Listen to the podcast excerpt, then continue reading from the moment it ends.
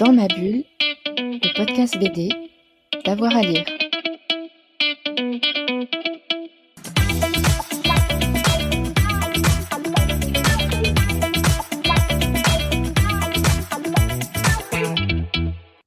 Bonjour à tous et à toutes, bienvenue dans ce nouvel épisode de Dans ma bulle, votre podcast 100% BD avec avoir à lire. Après la bibliomule de Cordoue avec Wilfried Lupano, j'ai le plaisir de recevoir aujourd'hui Léonard Cheminot pour son nouvel album La Brute et le Divin. C'est aux éditions Rue de Sèvres qui commence comme un conte.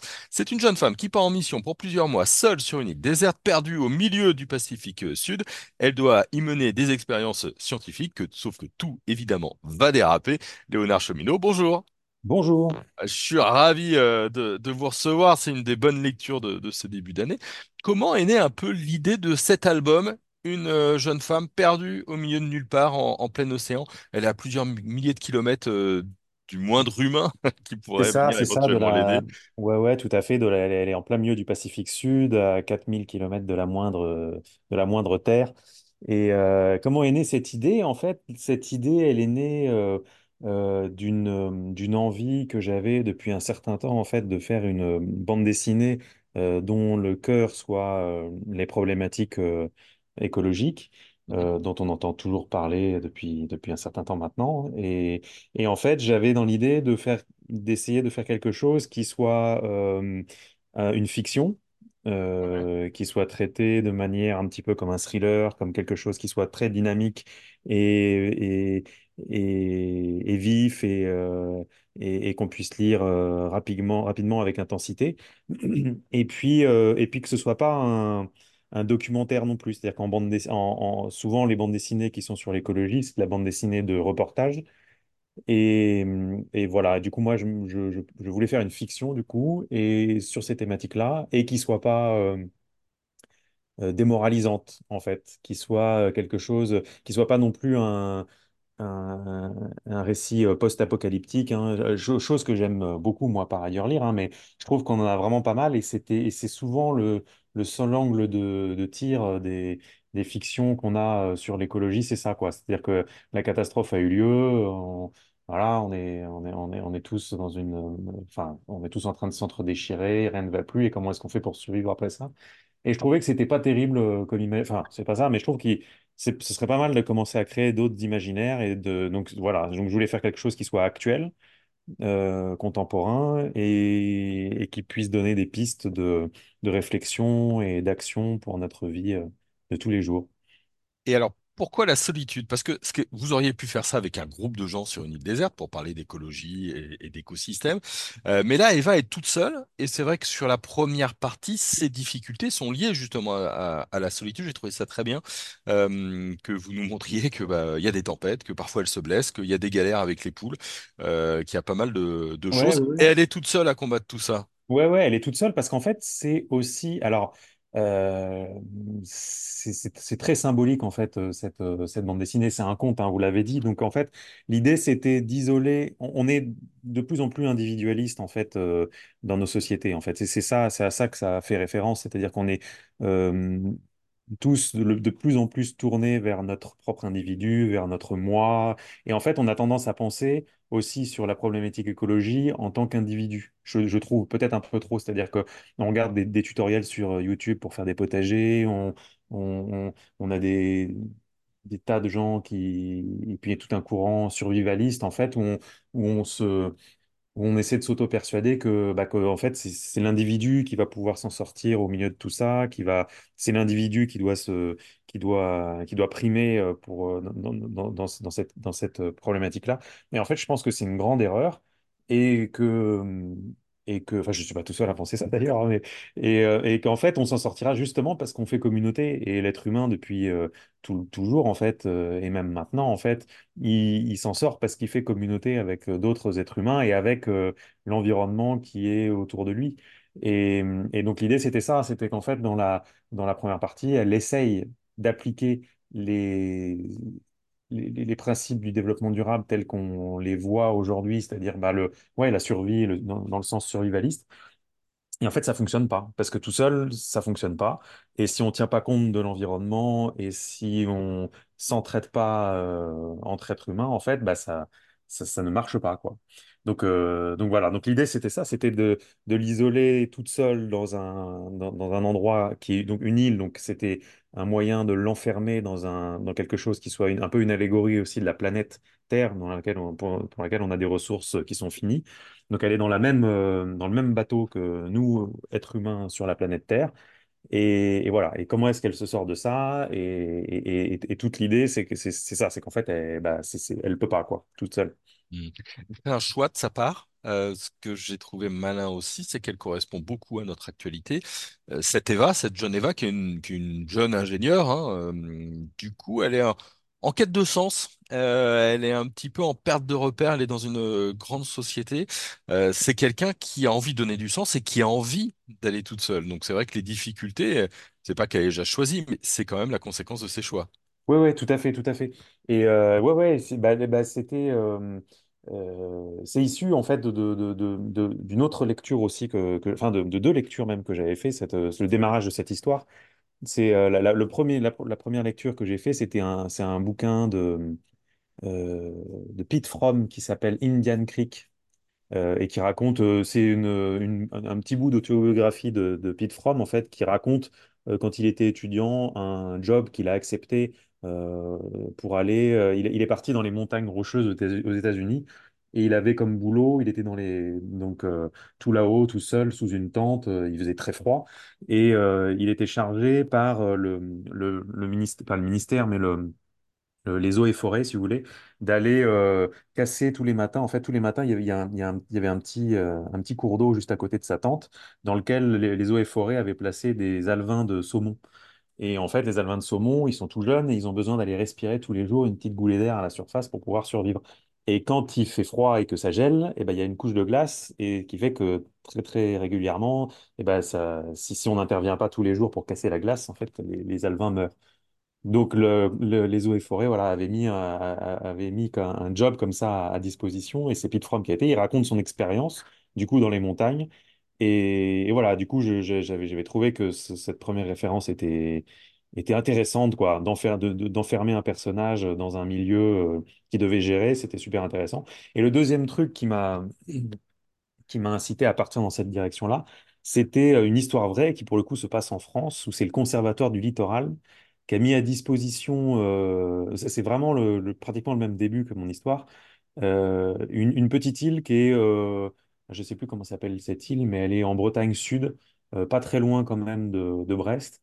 Et c'est une petite île euh, qui est, vraiment toute petite, euh, où il y avait un petit cabanon en ruine, il y avait absolument rien dessus, et le Conservatoire du littoral a proposé, à, poster une offre d'emploi en fait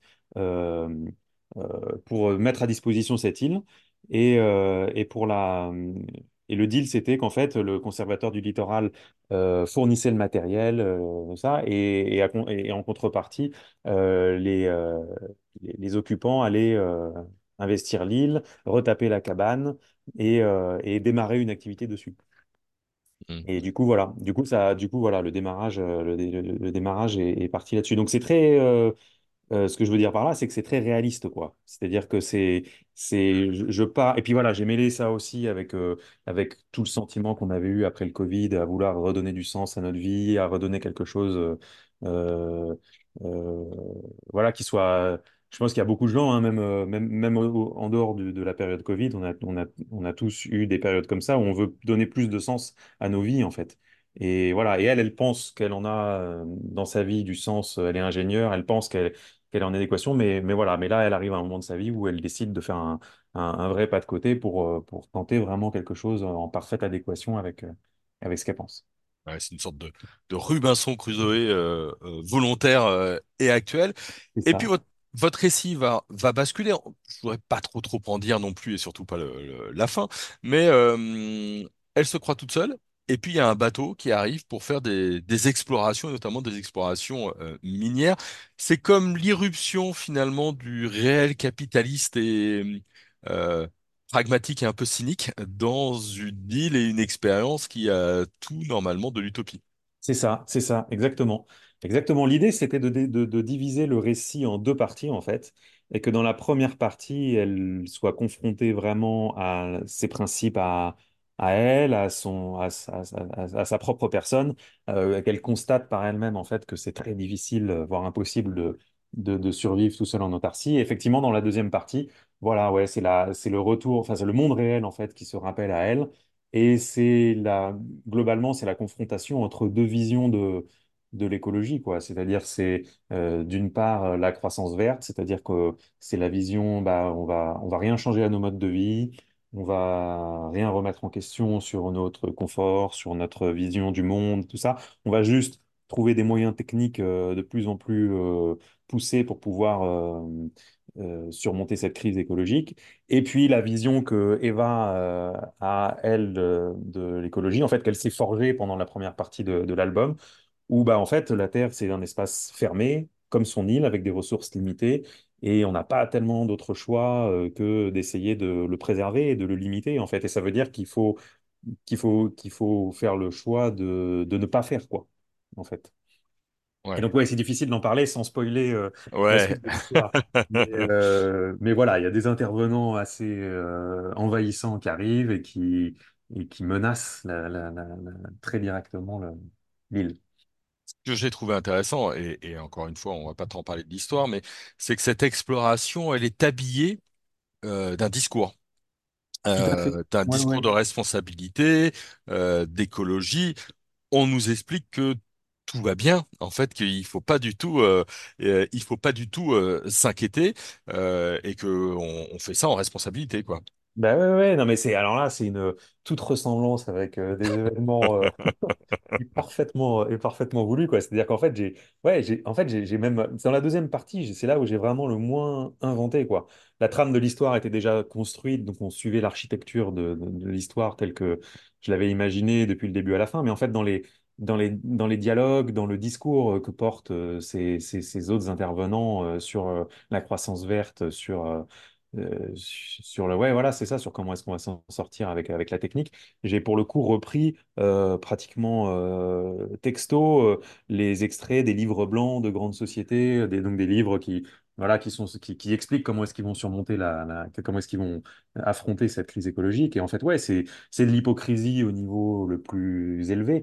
Et en fait, ce, ce qui est dingue, c'est que, et c'est ça, c'était, c'est ça ce que j'ai voulu mettre en scène dans la bande dessinée, c'est que aujourd'hui, nous, dans nos sociétés, quand on, on est dans des villes, beaucoup, euh, on vit tous, euh, on, voilà, on entend ces, on entend ces discours-là à la radio, on les voit sur Internet, on les voit euh, à la télévision. Et en fait, quand on les voit dans un cadre moderne, quand on entend quelqu'un très sérieux nous expliquer, nous, nous, faire la, la démonstration de ces, de ces réflexions-là sur, sur ces, sur ces discours de livre blanc, en fait, on, on, on a tendance à trouver ça on, voit l'hypocrisie, on trouve ça, euh, euh, voilà, on trouve ça, on, sent bien qu'il y a quelque chose qui va pas, mais on trouve un peu ça normal parce qu'on est dans un, dans un cadre moderne et dans un cadre technique euh, euh, très, euh, voilà, très moderne. Et là, là, en fait, ce qui est le contraste que je voulais apporter, c'est qu'en fait, elle est plus dans ce cadre-là, elle est sortie de ça, elle est dans un, elle est dans un milieu en fait qui est complètement à l'opposé de ça en fait et qui est complètement étranger à tous ces discours-là et qui en fait quel que soit le discours qu'on a là-dessus en fait si on détruit quelque chose en fait eh ben on l'a détruit. Et, et voilà. Et c'est pas un discours qui va changer euh, quoi que ce soit au fait qu'on ait détruit euh, ce qu'on a détruit. Et donc en fait voilà c'était l'idée moi c'était de dans cette BD c'était de montrer vraiment les deux opposés quoi. C'est voilà c'est un, discours euh, parfaitement huilé, rodé, ça, il a aucune prise sur quelque chose qui, qui est naturel, et enfin, qui, comment, sur un, sur un biotope, quoi, en fait. C'est, c'est- ça n'a pas de sens, même, de dire ça. Et, Mm. et- et donc, le, le- voilà, et donc la, la, la bande dessinée, c'est, l'idée de cette bande dessinée, c'était aussi ça, c'était de mettre en contradiction directe et frontale et graphique même euh, euh, ces deux, ces deux visions. Qu'est-ce que vous aimeriez que les lecteurs et les lectrices retiennent d'un tel album une fois la dernière euh, planche tournée? Est-ce que c'est d'abord l'histoire, parce qu'il y a une vraie histoire autour, euh, d'Eva et puis de cette euh, confrontation, ou est-ce que c'est mm, le, discours, euh, en tout cas le, propos sur l'écologie, sur de temps en temps ses contradictions, et puis sur nos propres contradictions à nous, consommateurs, de cette société de consommation? Bah alors moi, l'idée, moi, moi, ce que j'aimerais dans l'idéal, Y a-t-il un fait, message, Léonard? Non, bah alors, en fait, en fait, ouais, et forcément, il y a un message hein, derrière, évi- évidemment, mais, mais moi, je voulais euh, faire euh, un, un petit peu comme euh, la Bibliomule de Cordoue, et puis comme les, les albums que j'ai fait précédemment, en fait, c'est que moi, je veux pas que ce soit avec des gros sabots à dire bah, qu'est-ce qu'il faut penser, qu'est-ce qu'il faut pas penser, tout ça. Donc, je veux, je veux qu'en fait, de prime abord, on ait, on voit cette bande dessinée et qu'en fait, graphiquement, ce soit, ce soit beau, en fait, qu'on ait une belle aventure, qu'on passe un, moment de lecture le plus agréable possible, que ce soit voilà, que ce soit une bonne BD à lire, c'est ça mon l'objectif euh, premier, quoi. Euh, et ensuite, moi, ce que je voulais en faisant cette bande dessinée, c'est ne pas être manichéen, quoi. C'est-à-dire tourner autour d'un sujet en, en expliquant la problématique, quoi. Euh, voilà. Et, après, c'est au lecteur de se faire euh, de, se faire sa propre opinion, hein. Euh, donc voilà, moi, je tourne autour de ce sujet-là, j'explique les les points de vue des deux personnages. Et, et le, point de vue, par exemple, de, de- des gens qui arrivent dans la deuxième partie, je l'expose, mais je les, je les présente pas comme des, comme des méchants, en fait. Je- J'explique, en fait, bah, que voilà, chacun a ses raisons de faire ce qu'il qui- qui- est en train de faire.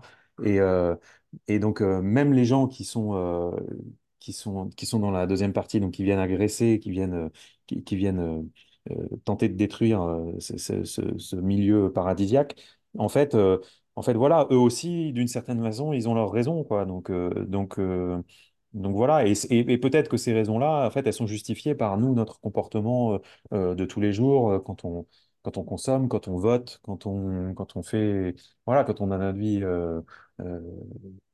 de tous les jours euh, en, métropole. Mais donc, euh, donc non, moi, l'idée, c'était, l'idée, c'était voilà, c'était qu'on passe une bonne, euh, un bon moment de lecture et que après, dans la vie de tous les jours, on ait des réflexions, voilà, dans, dans- chacune de nos, de nos actions et, en particulier, euh, voilà, que ce soit quelque chose de positif, qu'on baisse pas les bras en disant bah c'est foutu et que euh, et qu'en plus de ça, euh, on se dise ok bah, je peux faire quelque chose à mon échelle. Parce qu'en fait, au final, Eva fait quelque chose. Alors, je peux pas le dire, évidemment, parce que Bah sinon... Et- mais, mais en fait, en fait elle...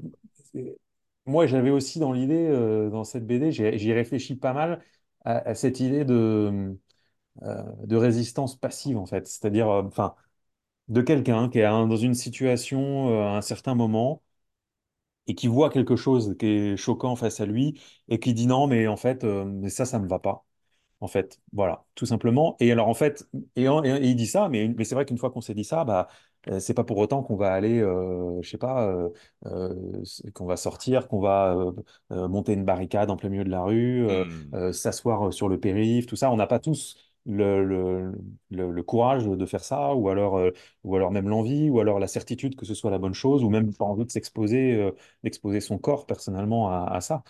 Et, euh, et donc voilà, l'idée c'était ça aussi, c'était qu'en fait, avec, en étant créatif et inventif, on a tous dans nos vies perso- personnelles et professionnelles des moments où on peut dire non mais ça, ça me va pas et je vais plutôt faire comme ça euh, parce que c- je pense que voilà, je pense que le, le monde ira mieux si je fais plutôt comme ça quoi. Et on peut être super subversif en, en- en faisant ça. Et euh, il y a des exemples dans l'histoire euh, qui sont, euh, qui sont euh, absolument euh, euh, qui sont, qui sont exactement comme ça. Là, là, là, je pense à une œuvre de fiction, donc c'est pas de la réalité, mais il y a Bartleby, euh, Oui. euh, le scribe, euh, qui est, qui, qui, qui est comme ça. Donc c'est vraiment l'histoire euh, raconte ça. Mais je- j'ai pensé, là, j'ai entendu il y a pas longtemps à, à la radio euh, une émission euh, qui parle d'une catastrophe euh, nucléaire qui a été évitée de justesse. Euh, je sais pas si vous avez entendu parler de cette Hmm. histoire, mais c'était pendant la guerre froide, un moment où il y a les missiles soviétiques et américains qui étaient hérissés les uns contre les autres et vraiment à l'apogée de moments où, euh, où c'était vraiment très, très, très, très tendu. Il y a un- une base euh, en, en Russie, euh, une base de radar euh, en, Sibérie qui a détecté euh, des, euh, des, des- choses qui arrivaient sur le territoire, territoire russe, en fait. Et ça avait une tête de missile, vraiment, sur les radars. Et il y a un mec tout seul euh, donc, s'il avait suivi la procédure en disant, bon, bah alors, euh, voilà, hein, des- alors, tant de, tant de traces radar qui arrivent à telle vitesse, tout ça, machin, bon, bah, ce sont des missiles, on appuie sur le bouton rouge et on balance les 40 têtes de missiles vers les États-Unis, et voilà. S'il avait suivi la procédure en se disant, non, bah, c'est la procédure, je suis, euh, machin, s'il avait su, et bah, euh, on serait plus là peut-être pour en parler, il y aurait une, une apocalypse nucléaire, il se serait envoyé euh, tous les, tous les missiles qu'ils avaient à disposition sur la tronche, et, voilà. Et sauf qu'en fait, il s'est dit non, mais en fait, c'est peut-être pas ça. Euh, non, et puis je veux pas moi être personnellement responsable d'un apocalypse nucléaire si jamais ça arrive, donc je vais pas appuyer dessus. Effectivement, et puis donc il a pas remonté ça évidemment à ses hiérarchiques, il a dit non, non. Et il a eu super raison, puisqu'au final, c'était pas des missiles, c'était, je sais plus ce que c'était, mais je crois que c'était des, un, un chapelet de, de météorites qui était en train d'arriver euh, dans l'atmosphère terrestre. Donc ça avait vraiment une tête et la température et tout ce qui était pareil à des missiles. Il n'a pas appuyé sur son bouton et du coup les missiles ne se sont pas déclenchés. grâce à un mec qui a désobéi à un moment. Et, voilà. Je ne sais pas s'il s'est fait sanctionner derrière, je ne sais pas ce qui lui est arrivé derrière, mais il- voilà, il- c'est c'est son propre raisonnement à lui, à l'instant T, qui a fait que qu'on a évité ça. Et je pense que dans notre vie de tous les jours, professionnelle, on, voilà, on peut aussi, euh, à un certain moment, mettre un, mettre un caillou dans la machine, saboter un tout petit quelque chose, sans pour autant se mettre en, en danger, et qui fasse que ça change les choses, quoi. Peut-être qu'on aura des actes grâce à votre album. Merci beaucoup, Léonard. Je l'espère. Vous avez compris, on a beaucoup aimé. Euh, pour euh, Dans ma bulle, La Brute et euh, le Divin, c'est chez Rue de Léonard Cheminot. On vous le conseille vivement. Merci à vous qui nous avez écoutés. On se retrouve très vite pour un nouvel épisode de Dans ma bulle. Et puis, N'oubliez pas, hein, on a 230 émissions, que je dis 330 émissions en archive. N'hésitez pas à aller fouiner un petit peu et à trouver votre bonheur. Bonne journée à tous et toutes et à très vite. Dans ma bulle, le podcast BD, d'avoir à lire.